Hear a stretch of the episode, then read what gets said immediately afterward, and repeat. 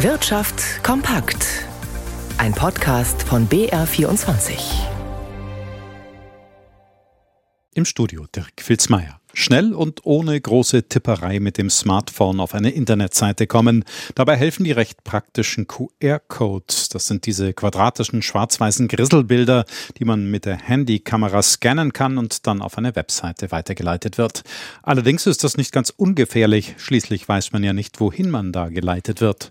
Der Bankenverband warnt deshalb jetzt vor gefälschten QR-Codes, die Cyberkriminelle für Phishing-Attacken auf Bankkonten nutzen. Felix Lenke. Im Restaurant ersetzt ein QR-Code häufig schon die Speisekarte, auch beim Ticketkauf oder zu ganz alltäglichen Informationen wird das Smartphone dann als Scanner benutzt. Das machen sich laut Bankenverband zunehmend auch Internetbetrüger für ihre Cyberangriffe zunutze. Wie bei den bisherigen Phishing-Attacken bekommen Bankkunden und Kundinnen auch in diesem Fall eine Datei zugeschickt per E-Mail oder SMS, die dann den Code enthält. Unter einem Vorwand werden die Kontoinhaber häufig aufgefordert, persönliche Daten von sich preiszugeben. Das erfolgt Nachfolger auf gefälschten Internetseiten, zu denen man per QR weitergeleitet wird. Manchmal würden auch gefälschte Rechnungen oder Telefonnummern präsentiert. Der Mehraufwand mit dem zwischengeschalteten Code lohnt sich für die Betrüger, weil QR als Bilddatei von Virenschutzprogrammen oder einer Firewall in der Regel nicht erkannt wird, so der Bankenverband. Das Landgericht München hat sich mit erfundenen oder gekauften Online-Bewertungen befasst und dabei ein für die Verbraucher wertvolles Urteil gefällt. So sieht es zumindest die Seite der Kläger. Gefälschte Online-Bewertungen verzerren ganz erheblich das Bild von der vermeintlich echten Bewertung von Produkten und Dienstleistungen durch Kunden. Nikolaus Nützel. Von einem so wörtlich wichtigen Meilenstein auf dem Weg zu mehr Transparenz bei Bewertungen spricht die Firma Holiday Check. Das Unternehmen vermittelt nicht nur Hotels, es wirbt auch damit, dass es Neukunden mit Bewertungen früherer Hotelgäste eine Orientierung bietet. Holiday Check ist deshalb gegen die Firma Goldstar Marketing vor Gericht gegangen. Die Firma mit Sitz auf Zypern wirbt ganz offen dafür, dass sie positive Online-Bewertungen verkauft. Das Landgericht München hat jetzt allerdings untersagt, dass Firmen wie Goldstar auf Holiday-Check Bewertungen über Hotels einstellen lassen, ohne dass derjenige, der die Bewertung abgibt, tatsächlich vor Ort war. Und die Richter haben den Klägern einen Anspruch auf Löschung und gegebenenfalls Schadenersatz zugesprochen. Das Urteil ist noch nicht rechtskräftig, die Gegenseite kann noch dagegen vorgehen, aber Holiday Check sieht sich darin bestärkt, dass es sich lohne, gegen Fake-Bewertungen vor Gericht zu gehen. Allerdings glaubt Holiday Check, dass Gerichtsurteile alleine nicht ausreichen. Die Unternehmensleitung fordert klare rechtliche Rahmenbedingungen, die verhindern, dass Unternehmen sich positive Online-Bewertungen kaufen können.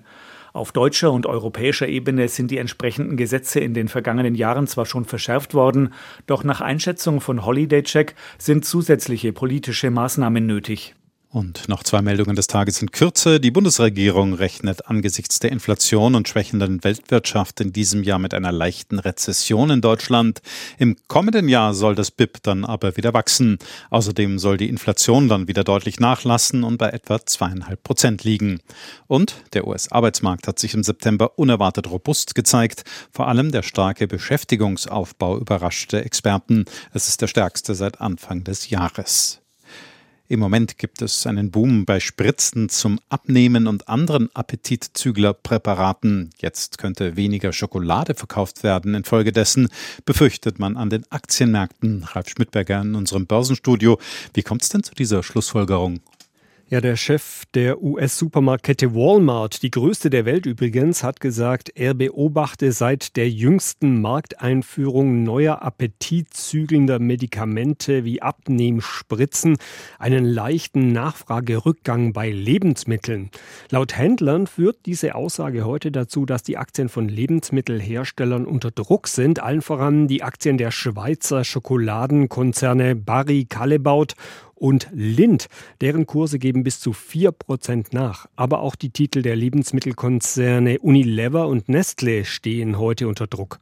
Analysten wollen zwar nicht wirklich daran glauben, dass die Konzerne unter den Abnehmpräparaten leiden werden, aber allein diese Aussage des Walmart-Chefs scheint die Investoren zu verunsichern.